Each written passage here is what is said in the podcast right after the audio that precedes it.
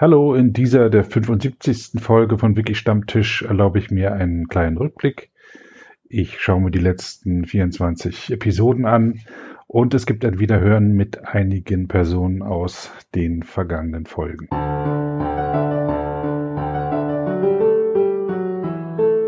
Wiki Stammtisch, ein Podcast aus dem Wikipedia-Universum. Hallo und herzlich willkommen zu einer neuen Episode von Wiki Stammtisch, dem Podcast aus der Wikipedia-Galaxie. Jetzt gehen wir schon ins dritte Jahr des Podcasts. Ist das nicht großartig? 75. Folge. Ähm, das ursprüngliche Konzept von Wiki Stammtisch war, dass ich äh, mit Leuten mich unterhalten habe, wie ich auch Veranstaltungen mit ihnen unterhalte. Äh, ich stelle neugierig Fragen, erzähle auch selber ein bisschen was und ähm, die Erfahrung hat mich gelehrt, dass das, äh, das immer noch das beste Konzept ist. Alle so Ausflüge mit ähm, mehreren Leuten sprechen und so weiter, das ist auch mal ganz schön. Aber das Beste ist doch immer noch das äh, Gespräch mit einer Person. Jetzt haben wir schon 75 Folgen und ähm, eine Sache hat sich doch verändert und zwar ist es für mich ein aufwendiger geworden, Gesprächspartner zu finden. Ich habe einen zweiten Podcast gestartet, Wiki Jabba, der ist wie Wiki Stammtisch nur auf Englisch und da hilft Migerian Kalkul ähm, mit großem Fleiß und mit großem Ergebnis ähm, Gesprächspartner zu finden. Und darum ähm, bitte ich euch, bitte ich dich als Zuhörer, mir zu helfen, auch neue Gesprächspartner zu finden, Gesprächspartnerinnen, Leute, die auf irgendeine Weise was mit Wikipedia oder mit Wikimedia Commons oder Wikidata oder Wikisource, ihr wisst schon, die ganzen Projekte zu tun hat. Oder auch nur irgendwie mit Wikis sich beschäftigt.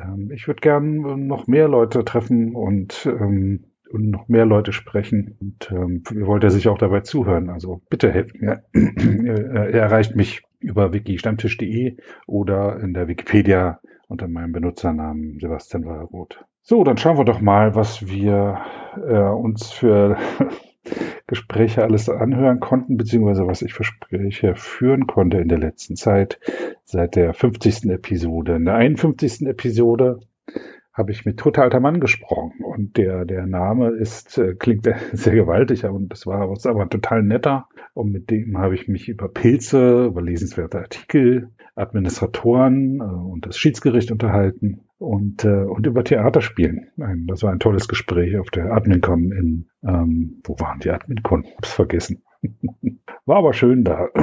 so, die 52. Folge, das war auch äh, auf der AdminCon mit Holder. Den hatte ich vor ein paar Mal schon gesehen, aber ähm, noch nie so richtig ausführlich gesprochen und äh, hat sich auch hier herausgestellt, ähm, was für tolle Menschen ähm, in der Wikipedia unterwegs sind. Und mit Holder habe ich auch nochmal gesprochen. Den, der hat mir nämlich geholfen, ähm, Wiki, ähm, habe ich den Namen vergessen?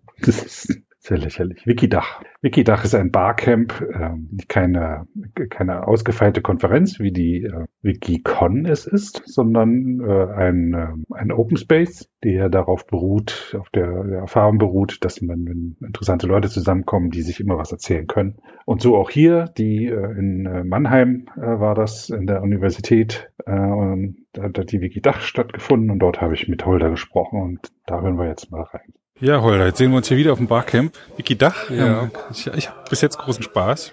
Ich hoffe, du auch. Ja, habe ich. Hast du, ne? Sehr spannend. Es sind hier auch ganz andere Leute als auf der Wikicon.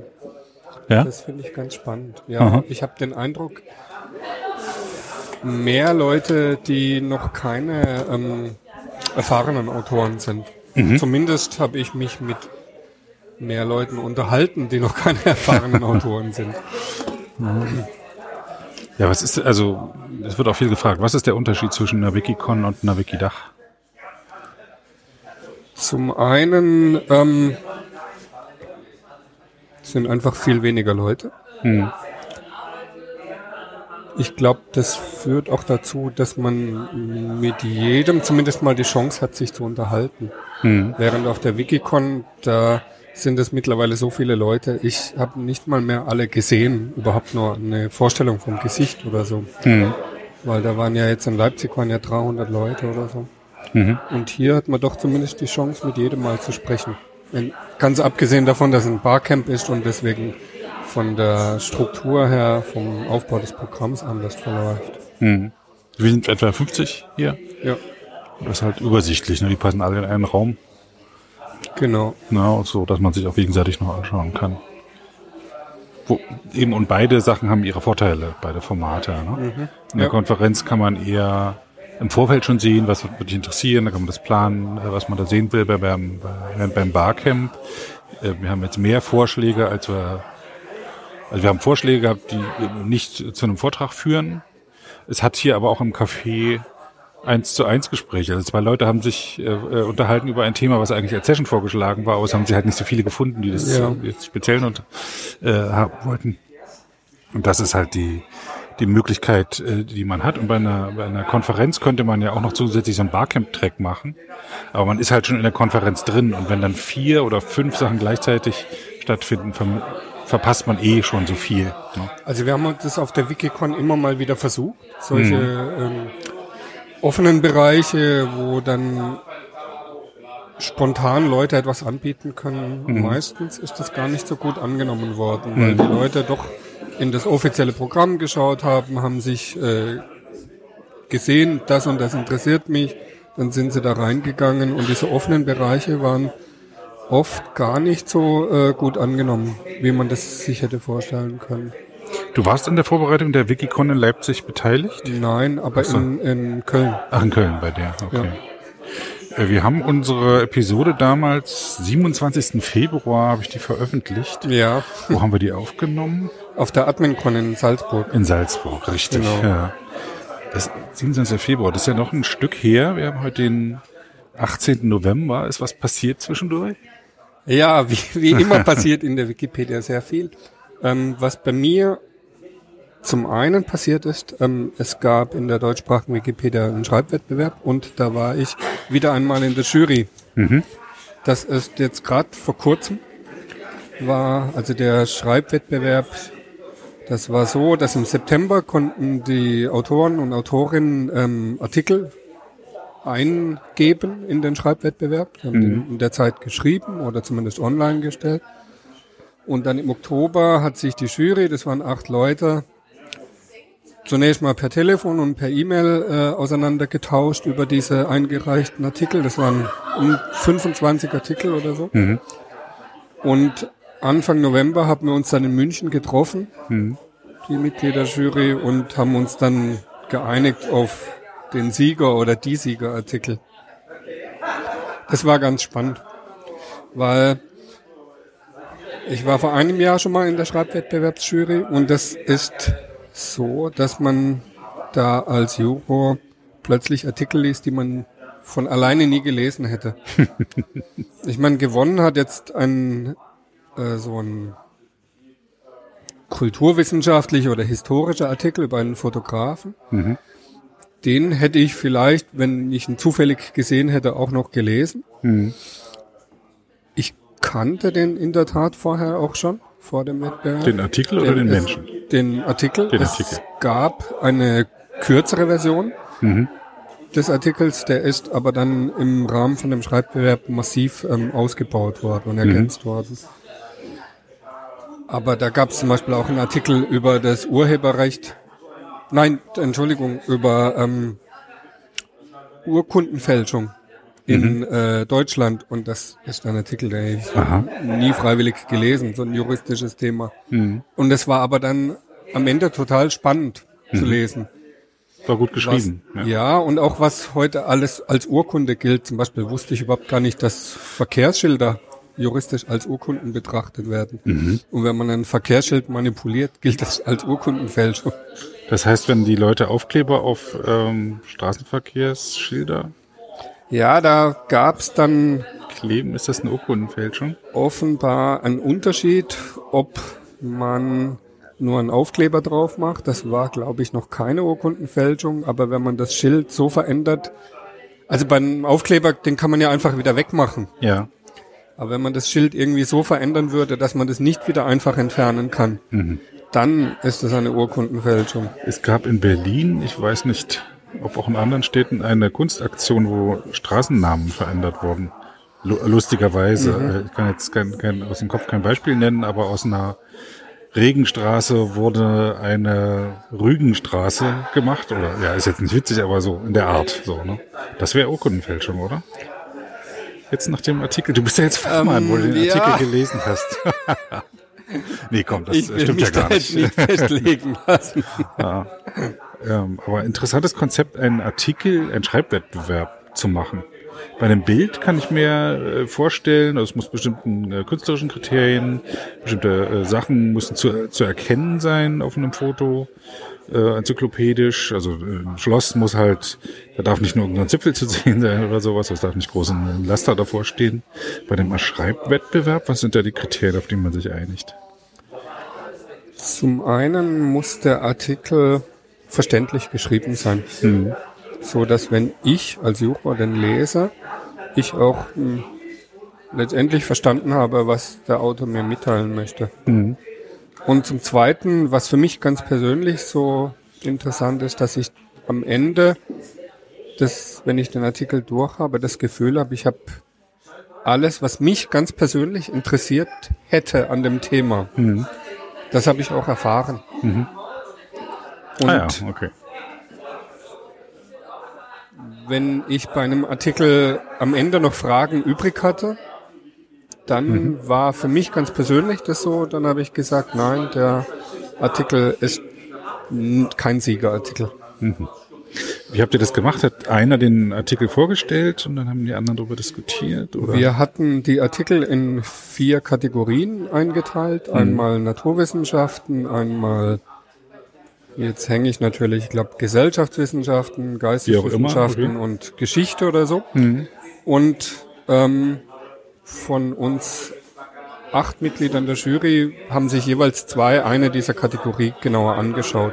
Mhm. Und ich war in der Kategorie Naturwissenschaften und habe dann, haben wir bei dieser Jury-Sitzung den anderen diese Artikel vorgestellt. Mhm. Auch so, was uns aufgefallen ist und wie wir sie einschätzen. Ah ja. Und am Ende haben wir dann alle zusammen miteinander diskutiert über die Artikel, über jeden mhm. einzelnen, aber auch so über alle zusammen, weil wir mussten ja eine Reihenfolge festlegen. Mhm. Und äh, dann haben wir in verschiedenen äh, Methoden versucht, durch Abstimmungen oder so, mhm. ähm, eine Reihenfolge festzulegen. Und am Ende konnten wir uns tatsächlich auf einen klaren Sieger einigen. Mhm. Ja. Waren da auch irgendwie taktische Überlegungen mit, äh, mit dabei oder habt ihr wirklich, äh, also zum Beispiel, äh, es dürfen nicht zwei Artikel über Berlin sein oder sowas? Hat sowas wir hatten gespielt? das ähm, überlegt, in der Tat, aber wir haben mhm. uns dann entschieden, nein, wir wollen uns äh, so nicht äh, die Reihenfolge machen. Also am Ende haben zum Beispiel die ersten drei Plätze sind äh, biografische Artikel über drei Männer. Mhm. In der Tat. Ist halt so. Ja, ja. Die sind halt gut geschrieben und ja. ja. Wir hatten das mal überlegt, zum Beispiel aus jeder Kategorie einen äh, ähm, auf die ersten vier Plätze so zu setzen. Und ich hm. sage, nein, eigentlich wollen wir jeden Artikel unabhängig davon äh, beurteilen, ob aus der gleichen Kategorie oder zum gleichen ähnlichen Thema auch noch ein anderer Artikel so weit das heißt, wenn man das ändern wollte, müsste man eine Aktion starten, schreibt mehr Artikel, biografische Artikel, gute Art, biografische Artikel über Frauen. Zum Beispiel, ja. Oder jemand von einem ganz anderen Geschlecht. Ja. Oder über Kirchtürme oder so, worüber man alles schreiben kann. Schreibwettbewerb, cool. Noch was? Ja, es gibt, ich bin ja eigentlich mehr aktiv auf der alemannischen Wikipedia und da mhm. läuft im Moment auch ein Schreibwettbewerb. Ah. Und da habe ich selbst einen Artikel geschrieben und zwar über einen Ort, der heißt traditionell Saderlach, ist ein, von, von deutschen Siedlern im 18. Jahrhundert gegründet worden. Hm. Heute trägt er den, äh, der liegt in Rumänien, im Banat, hat den mhm. äh, Namen Sadareni heute. Mhm. Und da hat man bis in den 1980er Jahren noch Alemannisch gesprochen. Mhm. Und ich habe einen Artikel über diesen Ort geschrieben auf mhm. Alemannisch, habe da mir Bücher ähm, bestellt und äh, in alle möglichen Quellen recherchiert und den Artikel dann im Rahmen des Schreibwettbewerbs eingereicht. Der Schreibwettbewerb läuft noch, von daher weiß ich jetzt noch nicht, mhm. wie er dabei abschneidet. Aber ich habe dann es gibt einen Verein von ehemaligen Bewohnern von Saderlacht, mhm. die dann ähm, nach dem Ende des Ceausescu-Regimes nach Deutschland ausgesiedelt sind.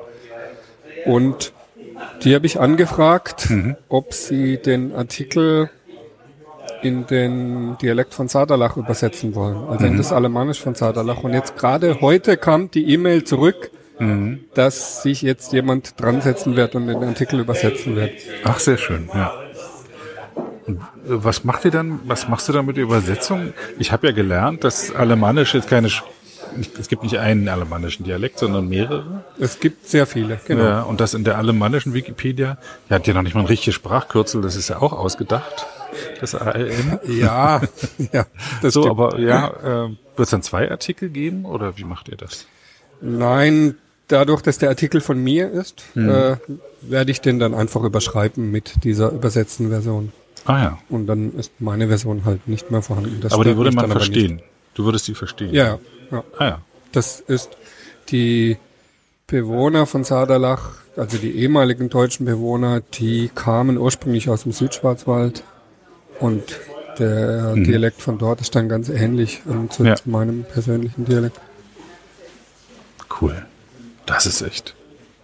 Wo leben die jetzt? Sind die verstreut oder sind die, leben die noch zusammen? Die sind interessanterweise überwiegend nach Bayern gezogen, so mhm. in die Region Augsburg. Mhm. Ja. Und da gibt's auch noch einen Zusammenhalt bei denen. Ja. Also zumindest ja bei, so den, her, bei den älteren Leuten, mhm. die selbst noch dort ähm, geboren und aufgewachsen sind. Mhm. Ja. Und dann, es gibt leider von dem Ort keine Bilder auf Commons. Mhm. Und dann habe ich angefragt bei der rumänischsprachigen Wikipedia. Da gibt's irgend so eine zentrale Diskussionsseite, da habe ich angefragt, mhm. ob jemand mal dahin fahren kann und Bilder machen kann. Mhm. Und dann hat sich tatsächlich ein äh, Rumäne aus der Region gemeldet, mhm. der geschrieben hat, ja, er kann einmal mit seiner Familie dahin fahren, da liegt auch ein Kloster in der Nähe, das mhm. könnte er dann besichtigen.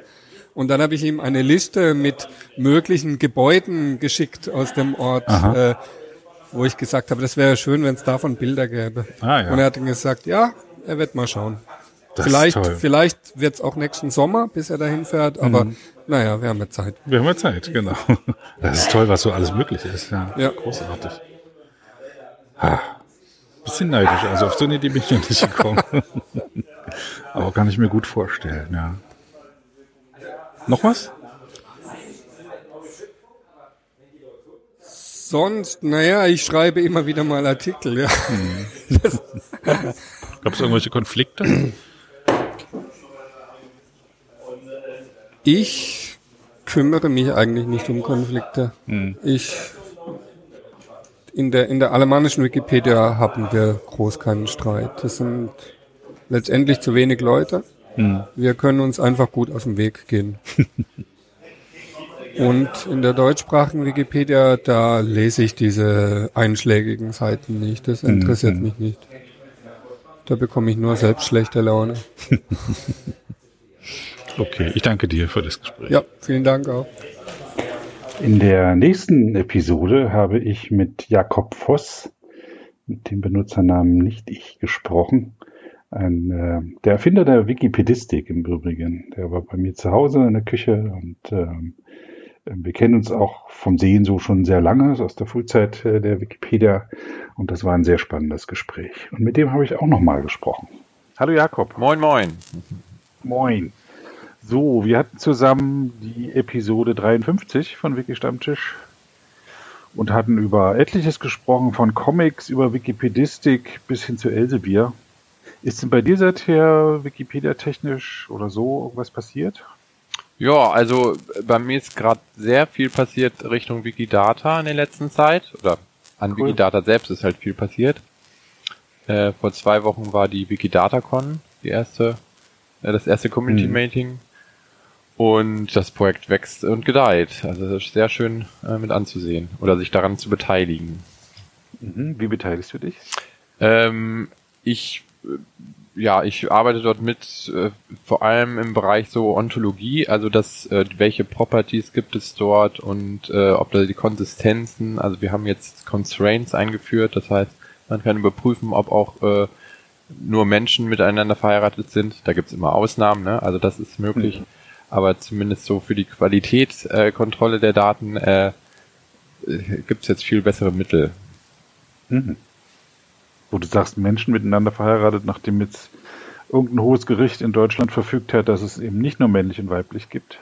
Ja, das muss man dann anpassen. Wenn er, falls da so eine entsprechende Regel ist, es gibt nur männlich-weiblich, dann muss sie eben geändert werden. Das ist aber Ja, das in Wikidata ziemlich flexibel. Wikidata aber eben nicht. Genau. Ja, Wikidata läuft halt so, dass es gibt, die Regeln kommen erst immer hinterher. Erstmal kann alles ausgesagt werden und dann kann man zwar jetzt inzwischen schon immer mehr Regeln dazu tun, aber die Regeln, die äh, sind nicht zwingend. Also man kann immer noch irgendeinen Unsinn eintragen oder vielleicht ist es ja auch eine Ausnahme. Also es gibt wohl einen Fall, dass jemand mit dem Eiffelturm verheiratet ist. Genau. Und es gibt auch einen Hund als Bürgermeister. Ja, warum Also nicht? es muss kein Mensch sein.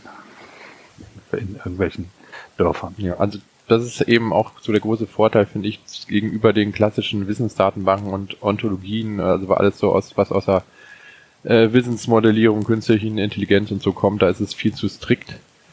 Und äh, ja, Wikidata ist noch ein bisschen chaotischer. Du warst also auf der Wikidatacon. Ich war am, am Sonntagnachmittag dort und habe ein paar äh, Aufnahmen gemacht für Wiki Stammtisch und Wiki Jabba, weil manche Leute fest man am besten dort. Was hast du denn so auf der Wikidatacon erlebt? Was hast du da mitgebracht? Ähm, also es ist erstmal eine große Begeisterung und äh, das Schöne, da die Leute zu treffen. Also diese Veranstaltungen sind hier auch sehr wichtig, dass man halt sich dann mal in Real Life sieht. War ja auch zack Ähm, ausverkauft. Ja, also das äh, ha- haben die Veranstalter, glaube ich, ein bisschen unterschätzt. Man hätte auch gut äh, mehr als, also 200 Plätze gab sie waren äh, schnell äh, dicht und man hätte auch das gleich viel größer aufziehen können. Aber das zeigt halt die Wikidata, dass das, äh, wie stark das wächst und dass da so großes Interesse ist. Hm. Also wir werden auch äh, jetzt hier, ich hatte schon mal ein Wikidata äh, für Bibliothekare, so eine Fortbildung gemacht und das äh, planen wir jetzt auch weiter, weil es ist nicht nur in der Community, also bei Wikipedia-Editoren und so Interesse, sondern Wikidata strahlt halt sehr weit darüber hinaus. Mhm. Wunderbar. Und sonst so bei den Bibliothekaren, was gibt's da so für Bewegungen? Ja, bei den Bibli- Bibliothekaren geht es meist ein bisschen langsamer zu als jetzt die Wikimedia-Projekte. Ähm, aber ähm, ja, also wir haben da, ich, gestern, könnte ich ein bisschen aus dem Nähkästchen plaudern, hatte ich gerade mit einem Kollegen mich unterhalten, haben wir neu ein Projekt reinbekommen, Kaperbriefe digitalisieren und erschließen. Cool. Also das dachte ich auch, das kann ich meinen Kindern auch erklären, was der Papa im Büro macht. Was ist denn ein Kaperbrief? Da, Das äh, war, die Piraten ähm, haben halt einen Kaperbrief bekommen, so als Erlaubnis, ein anderes Schiff zu kapern. ah, eine Lizenz. Und das äh, ging dann wohl so vor, dass äh, das Schiff hat dann halt zu, äh, zu das kapernde Schiff zu erkennen gegeben, hier, wenn sie nah genug dran waren, so, wir wollen euch kapern. Und die anderen haben dann die weiße Fahne hochgeschickt. Äh, also da ist selten ein Schuss abgegeben worden. Es war eher so eine Sache zwischen Versicherungen. Dann wurde zwischen dann hinter im Gericht äh, geklärt, war das jetzt legal, die Kaperung? Hatten die da die ähm, Erlaubnis für oder nicht? Also beispielsweise durften die dann nur aus irgendeinem anderen Land die äh, Schiffe kapern und dann haben die natürlich gesagt, nee, nee, wir sind ja überhaupt nicht Holländer, wir sind ja jetzt ganz andere. Und äh, da gibt's dann massig Achten. Also so habe ich mir das mit den Piraten auch nicht vorgestellt. ist dann sehr bürokratisiert worden im Laufe der Zeit. Ja. Deswegen gibt es aber Akten, sonst war das ja eher so eine heimliche Sache. Ja. Und ach, ja, also überall, wo sowas digitalisiert und erschlossen wird, da äh, kann man halt, wenn dann einmal äh, dafür Gelder da sind, schöne Projekte daraus machen. Und wir stellen halt die Datenbanken dafür bereit oder stellen sicher, dass das Ganze dann halt auch langfristig äh, gesichert ist. Also das ist so ein Projekt, das läuft über 20 Jahre. Ne? Also da würde ich jetzt auch bei aller äh, Begeisterung für die Wikimedia-Projekte nicht sagen, ach, packt's in Commons und Wikidata. Äh, wer weiß, was da in 20 Jahren ist. Richtig, ja. War noch was auf der Wikidata-Con? Ach, waren viele so kleine Sachen. Ähm, also beispielsweise ein äh, kleines Projekt ist mir in Erinnerung geblieben von äh, äh, Wikimedia äh, Philippinen. Die haben so eine kleine Webanwendung, wo so äh, auf einer Karte und, und in Listen man sich anzeigen kann, so die Cultural Heritage Sites, also bestimmte Kultureinrichtungen auf den Philippinen. Und ähm, also das, das Tolle fand ich, das ist von der Technik her ähm, nicht groß viel programmiert, also man kann es auch leicht anpassen, was weiß ich, Karteliste der Bahnhöfe in Deutschland oder irgendeinen anderen Bereich, aber alles kommt, die, die, die äh, Karten von äh, OpenStreetMap, die Angaben, die Bilder von Commons, die Daten selber aus Wikidata. Also man kann inzwischen mit diesen verschiedenen Projekten sehr leicht irgendwie so, so kleine, spezielle mhm. Portale mhm. bauen, ohne großen Aufwand. Und das fand ich schon, ja, also ein schönes kleines Beispiel, um das nachzumachen. Ja, und ansonsten noch viele andere Sachen. Also ein großes Thema war auch Wikisite, da bin ich halt sehr ähm, aktiv das? drin. Ähm, ja, aber da wird es wahrscheinlich nächstes Jahr noch eine Was eigene Konferenz zu geben. Mhm. Wikisite, das ähm, ist ja schwierig. Ist, ich glaube, ich habe den äh, Eintrag in Wikidata selber angelegt, um das erstmal festzulegen. Und die Domain Wikisite.org habe ich auch erstmal gekapert. Ähm, Ohne Coverbrief. Das ist so eine ja, Bewegung, Initiative. Hm? Ohne, ja, ohne Coverbrief, nee. Aber ähm, ja, ich da, habe das halt nur gesehen, huch, die, äh, die Initiative gibt schon zwei Jahre und hat noch, die Domain ist noch frei, dann nehme ich die lieber mal schnell, bevor okay, und jetzt irgendjemand anders. Ja.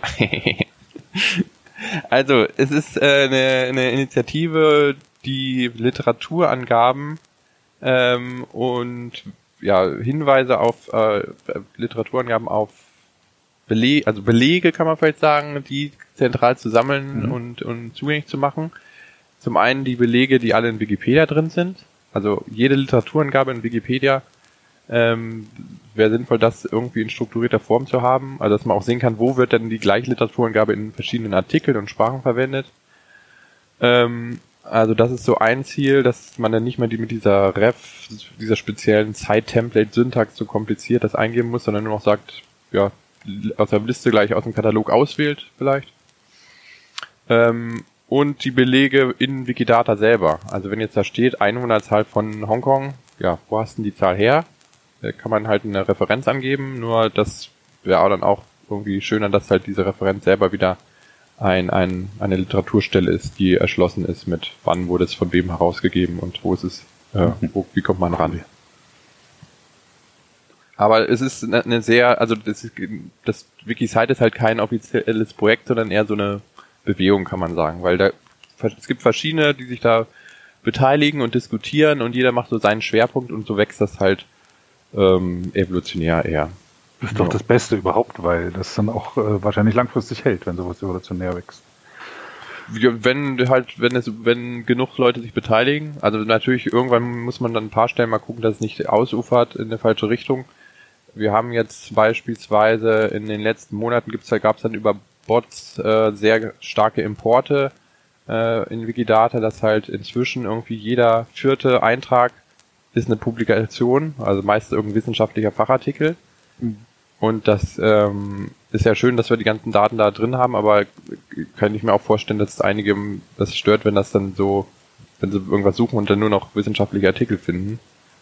Ähm, ja, also muss man schauen, wie sich das entwickelt, ob man vielleicht die Datenbanken dann aufteilt, aber das ist vielleicht auch eher technisches Detail. Mhm. Cool. Ich danke dir. Bei dir scheint richtig was los zu sein. Ja. So in deinem Interessensgebiet. Das ja, ich muss aufpassen, dass ich da nicht zu viel nur noch Wikidata mache. okay. Ich danke dir und wünsche dir noch einen schönen Tag. Gleichfalls. Ciao. Ciao. In der darauffolgenden Folge, der 54 habe ich mit Stefan Kaufmann gesprochen. Der arbeitet im Verschwörhaus Ulm. Ein sehr verschwörerischer Name. Hat jetzt aber mit dem aktuellen nichts zu tun. Das ist ähm, eine ganz großartige Sache.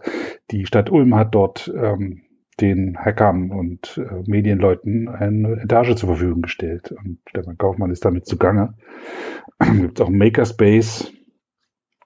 Ähm, und ähm, ich habe den Eindruck, dass da ein Wikipedia-Stützpunkt entstehen könnte, wenn da genügend Leute sich finden, die da mitmachen, oder ein Wikimedia-Stützpunkt. Ähm, interessiert euch mal dafür, wenn ihr in Ulm oder in der Nähe seid. Die Folge 55 äh, war mit, zusammen mit Kabit Fischer, ein gewalttätiger Name. Ähm, ich kenne das aus dem Film Kabit und Sauerampfer mit Erwin Geschonek, einer der ersten Nachkriegs-DEFA-Filme. Kabit ist äh, so ein Pulver, wenn man das ins Wasser schmeißt, explodiert und wenn man das in den See schmeißt, kommen nach der Explosion halt die Fische nach oben. Das ist Kabitfisch. ich weiß gar nicht, ob ich ihn in der Folge gefragt habe, warum er so heißt. Hört mal rein, dann wisst ihr das auch. Wir, haben, wir haben jedenfalls über Wikipedia Admin, über Lebensstrategien gesprochen, über bayerische Herzogtümer des Spätmittelalters und über Bildfilter.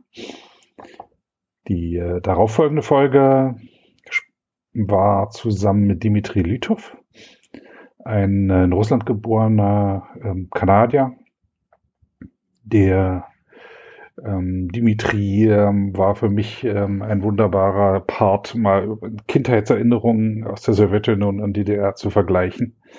Ich bin in der DDR aufgewachsen und er in der Sowjetunion und ähm, da bestand zu der Zeit halt noch eine enge Beziehung. Das heißt, dass ähm, Sowjetunion immer das große Ding war in der DDR, aber dass in der Sowjetunion auch die DDR immer so einen Sonderstatus gespielt hat als äh, das Schaufenster zum Westen wenn man drin gewohnt hat, äh, hat man das gar nicht so gemerkt, aber von der Sowjetunion aus war die DDR äh, lecker. In der Episode 57 habe ich mit X Anonymous X gesprochen. Äh, der stammt aus Südtirol, ein, ein deutschsprachiger Teil Italiens. Und da ging es um die italienische Wikipedia, um italienische Popmusik und äh, das Glück in der Nische. Und mit äh, X Anonymous X habe ich jetzt auch nochmal gesprochen. Oh, sehr schön, dass ich dich nochmal an die Leine kriege. Mhm. Ist ja schon ein bisschen her. Wann war das? Scroll, scroll, scroll. 25. März. Da haben wir die Ach so, ja. Mhm. 57. Folge aufgenommen und haben gesprochen über Südtirol, über die Auswirkungen von Regionalität auf Wikipedia. Mhm dann, dass es in der italienischen Wikipedia keinen Kurier und nichts Vergleichbares gibt. Kein Klatsch, genau. Keine Klatschseite. Italienische Popmusik, was wohl so ein Steckenpferd von dir ist. Ja. Und die Wikimania in Esinolario 2016, die ein großer Erfolg war. Mhm. Und die so ähnlich jetzt wiederholt wird. Also es gibt die erste italienische Wikicon und du bist beteiligt. Genau. Das ist äh, mein gegenwärtiger Wissensstand von dir. Mhm. Hast du sonst noch irgendwas erlebt in der Zwischenzeit? Irgendwas? Hm, ja, also ich war gerade vor zwei Wochen wieder bei der niederländischen Wikicon.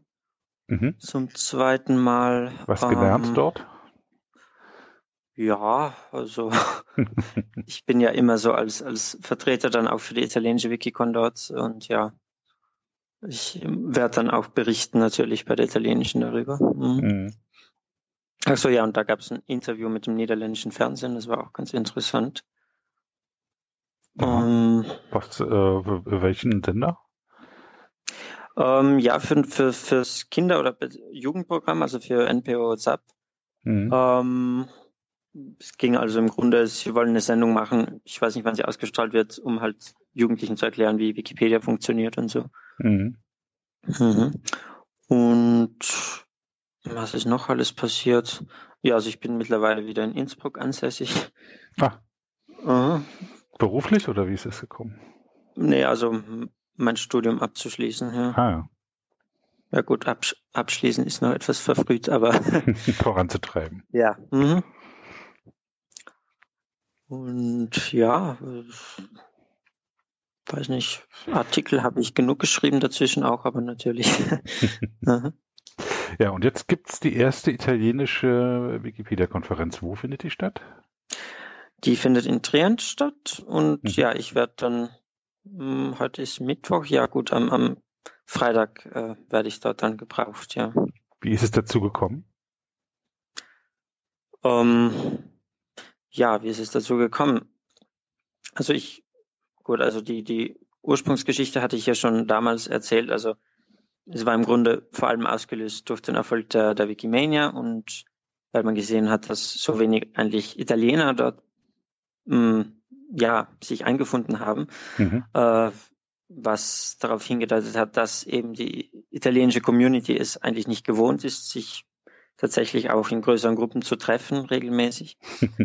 ähm, deshalb eben dieser, dieser Wunsch und diese Idee, eine italienische Wikicon zu machen, vor allem nach dem deutschen Vorbild, ähm, das doch eigentlich, ja, ist doch die ähm, größte Nähe jetzt ähm, geografisch.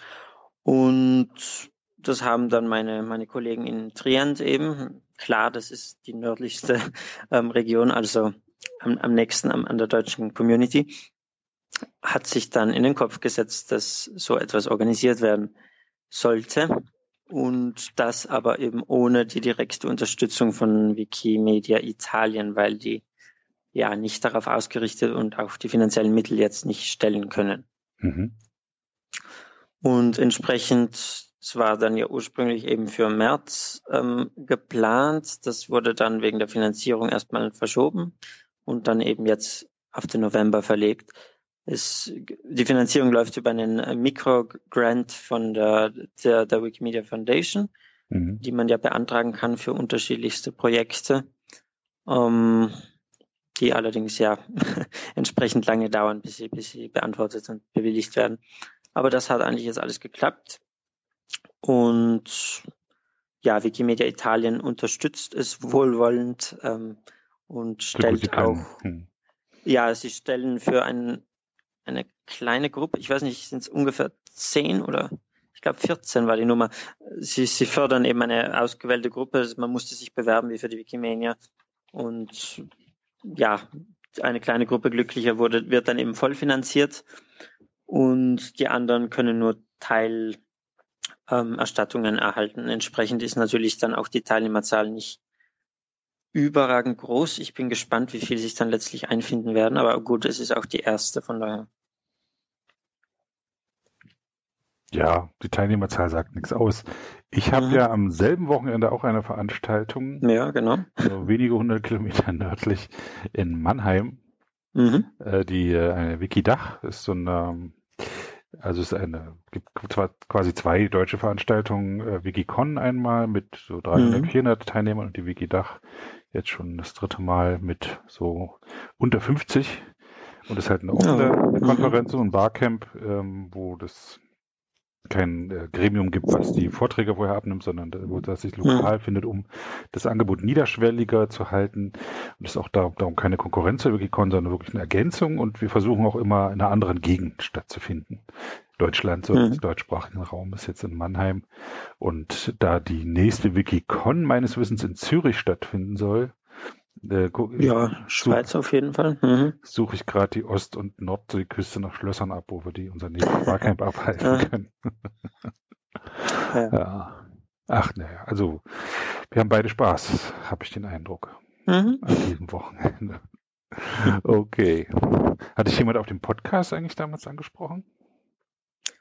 Ja, also ich glaube, ja, ich, ich habe es auch ähm, verlinkt mehrmals verschiedenen Menschen, die sich schon vorher interessiert haben für meine Tätigkeiten. Und ja, ist, glaube ich, ja eine ganz gute äh, Möglichkeit, das auch zu kommunizieren.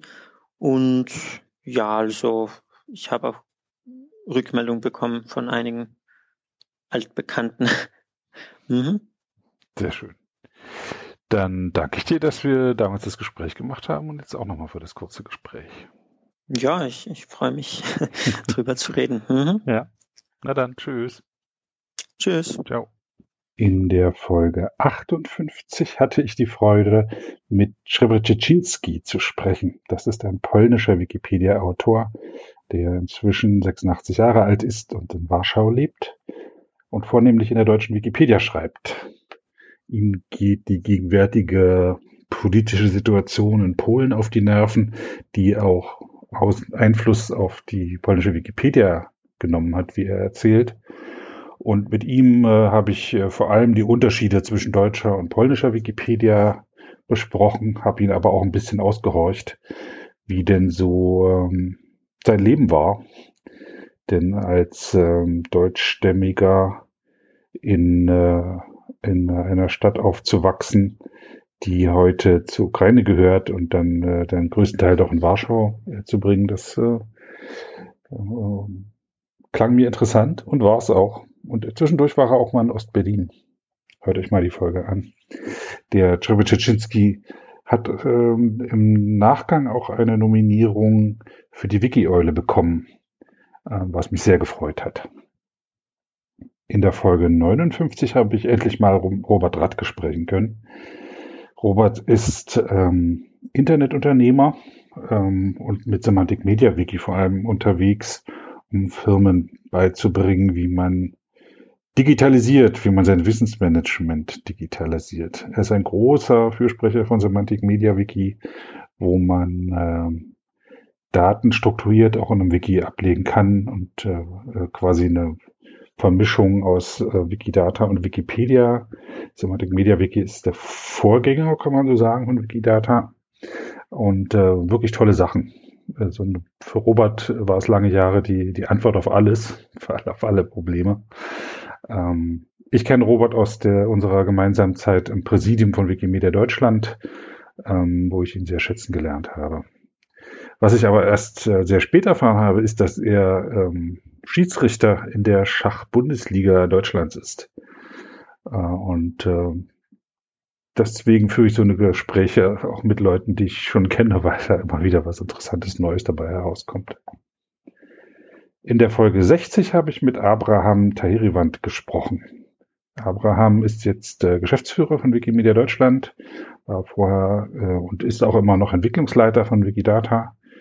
Und ähm, ja, wir haben über seinen Werdegang und über Zukunftsvisionen für Wikimedia Deutschland vor allem gesprochen. Darauf ist es dann hinausgelaufen. Ähm, auch, das ist auch einer von denen, mit denen ich gerne nochmal weitersprechen würde. Aber mir ähm, beim nochmal Anhören der Folge noch weitere Fragen eingefallen sind. Vielleicht ergibt sich das ja. In Folge 61 ähm, habe ich äh, ein Experiment gemacht, in dem ich ähm, einfach mein Aufnahmegerät mitgenommen habe auf die äh, 20. Mitgliederversammlung von Wikimedia Deutschland. Die war in Bamberg, was eine wunderschöne Stadt ist. Sie hat mich wirklich äh, am Herzen gerührt mit ihrer Architektur und, und äh, mit einem äh, Rosengarten über der Stadt schwebend. Und ähm, das Aufnahmegerät hatte ich aber ähm, nicht in der Stadt mit, sondern in der Veranstaltungshalle und habe dort mit Leuten gesprochen, was sie so davon halten.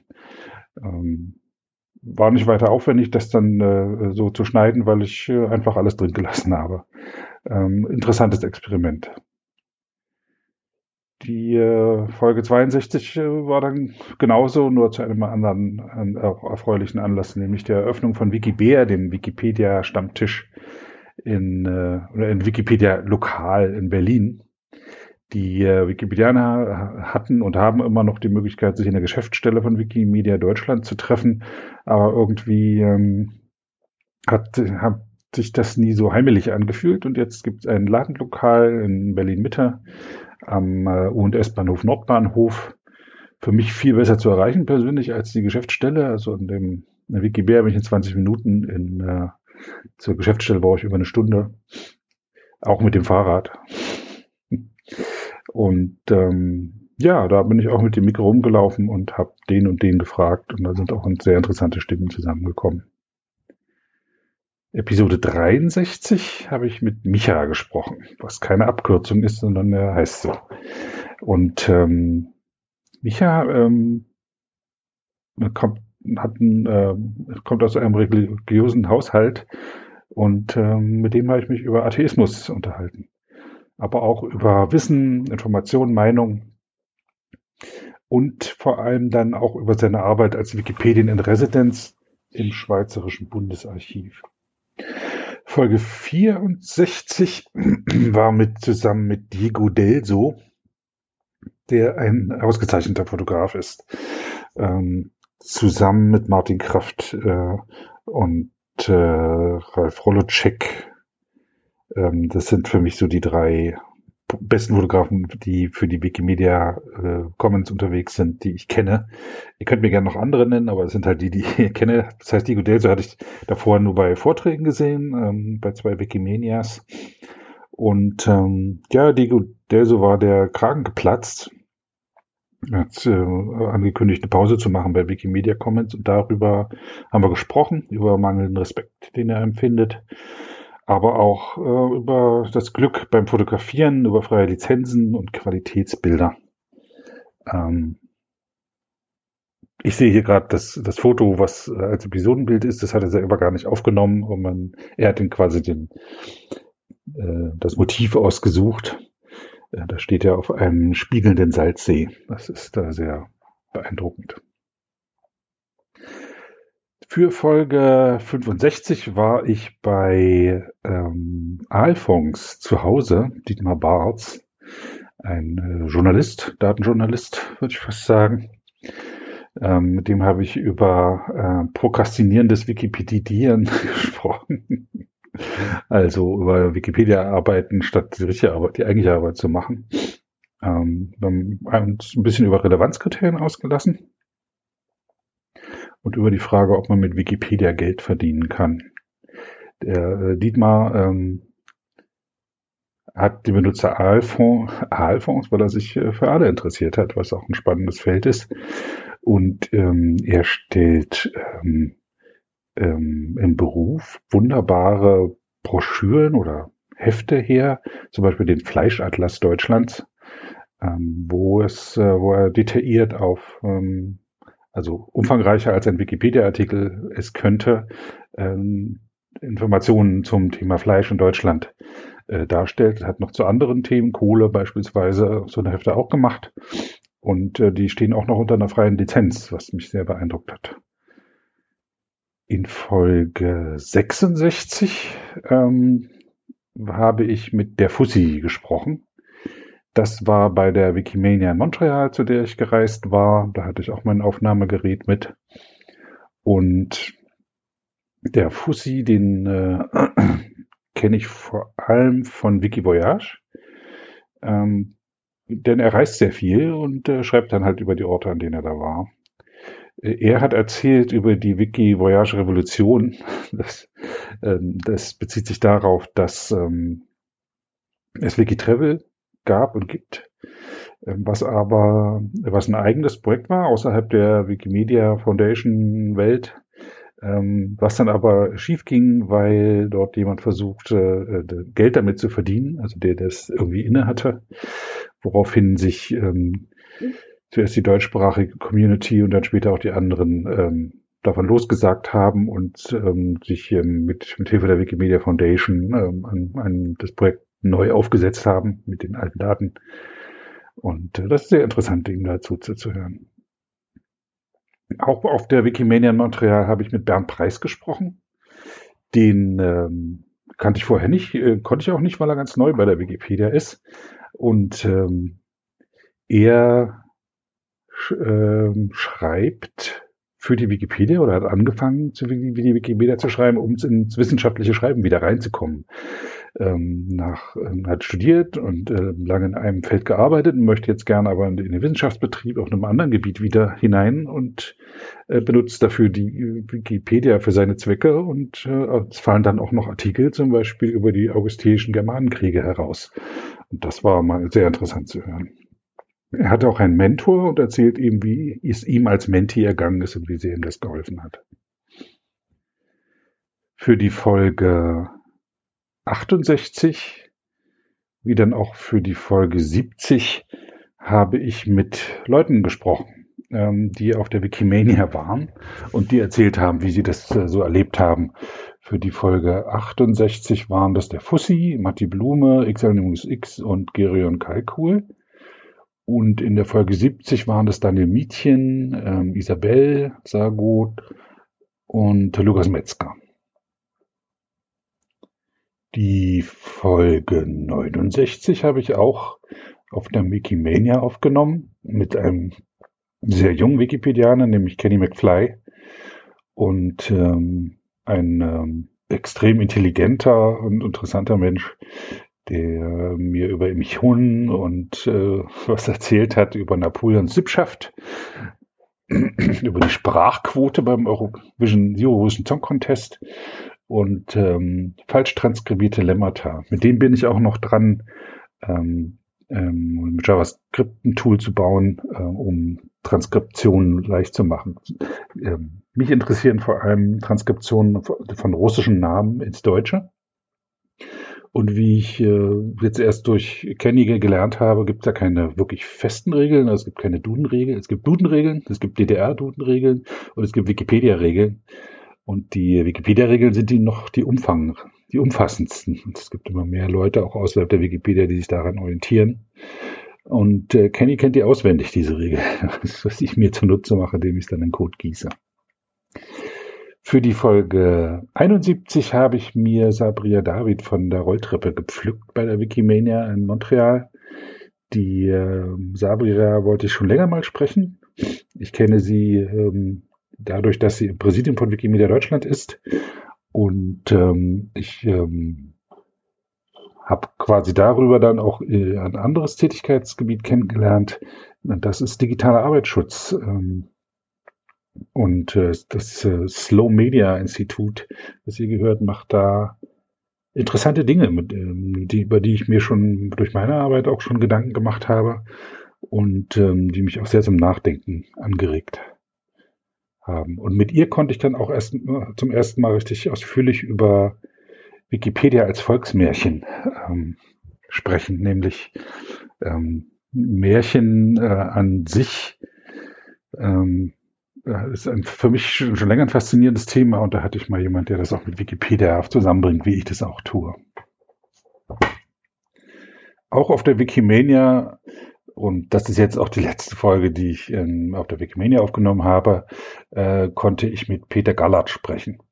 Peter Gallert ist äh, ursprünglich Leipziger, hat dort die äh, Wende miterlebt, hat da studiert, hat er nach einer Gartenbaulehre, hat er Philosophie studiert und ist dann äh, mehr durch Zufall nach Namibia gegangen und ist jetzt dort Dozent für Computertechnik, macht aber super tolle Projekte zum Thema ähm, Oral History. Ähm, er zeichnet also auf, was Leute erzählen, weil ähm, was nicht, noch, nicht, noch nicht in Schriftsprache existiert. Das hat auch einen Bezug zu Sabria David, weil Volksmärchen ja auch von den in so Grimms Zeiten in den Zeiten der Gebrüder Grimm aufgeschrieben wurden und seither kaum mehr weitererzählt werden. Und dasselbe passiert gerade auch in Namibia, dass nämlich die jungen Leute in die Stadt gehen und den Alten nicht mehr zuhören. Und das muss man jetzt aufzeichnen, sonst geht's verloren. Was aber auch ähm, wirklich hörenswert ähm, erzählt, ist ähm, ein Bericht über das namibische Schulwesen ähm, äh, was einem wirklich die Ohren schlackern lässt und wo man fassungslos, fassungslos dasteht und eigentlich nur danken kann, dass man in Deutschland lebt und sein Kind hier in die Schule schicken kann und es lernt da auch was. Ich habe auch ihn gefragt zur Wikimania, äh, die in diesem Jahr 2018 in ähm, Kapstadt stattfindet, in, in Südafrika. Namibia äh, grenzt an Südafrika, aber Peter meinte, das hat wohl keine Auswirkungen dort, weil er ist einer von drei Wikipedianern in Namibia und das wird sich auch so leicht nicht ändern. Woran das liegt, erzählt er auch in der Episode. Die 73. Episode habe ich bei der Wikidatacon aufgenommen. Dort sprach ich mit Karl Flisch, den hatte ich in äh, Köln bei der Wikicon schon mal getroffen. Wir hatten, haben zusammen die äh, Innenstadt äh, durchgegrast nach Baudenkmalen und äh, die stehen dort dicht an dicht in engen Gassen. Das haben wir aufgezeichnet. Und jetzt habe ich endlich auch mal die Gelegenheit gehabt, äh, mir von seinem Projekt erzählen zu lassen, nämlich dem Digitalisieren von Tonträgern. Er sammelt Schallplatten mit alter Musik, ähm, Jazz und äh, Volksmusik und ich weiß nicht was, ähm, auf äh, Schellackplatten und ähm, macht den aufwendigen technischen Prozess durch, die zu waschen und zu bügeln, die Schallplatten, und dann äh, zu digitalisieren. Ähm, das äh, sogenannte Public Domain Projekt ist das aus der Schweiz und hört euch das an und ähm, interessiert euch dafür, denn äh, er, hat, er hat ein bisschen Pech, äh, weil eine er hatte eine Stiftung, die ihn unterstützte, ähm, so dass er äh, Leute hatte, die, äh, das waren ähm, irgendwie Behinderte, körperlich Behinderte, die ähm, Vollzeit dafür bezahlt wurden, ihm da zu helfen bei diesem Projekt. Und das ist leider pleite gegangen und jetzt braucht er irgendwie anderweitig Hilfe, um da weiterzukommen.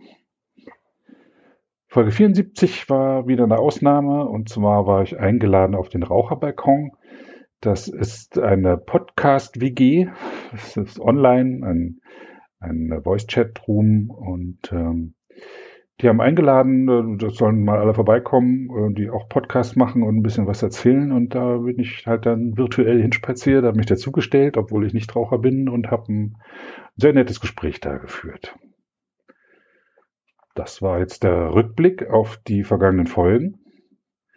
Ähm, ich äh, muss sagen, das ist wieder eine super interessante, interessante Sammlung geworden. Und ich freue mich schon sehr auf die nächsten Folgen und bitte nochmal äh, darum, mir zu helfen, mir ähm, Kontakte herzustellen zu Leuten, äh, die bereit sind, mit mir äh, so eine Stunde, ein Stündchen ein Gespräch zu führen.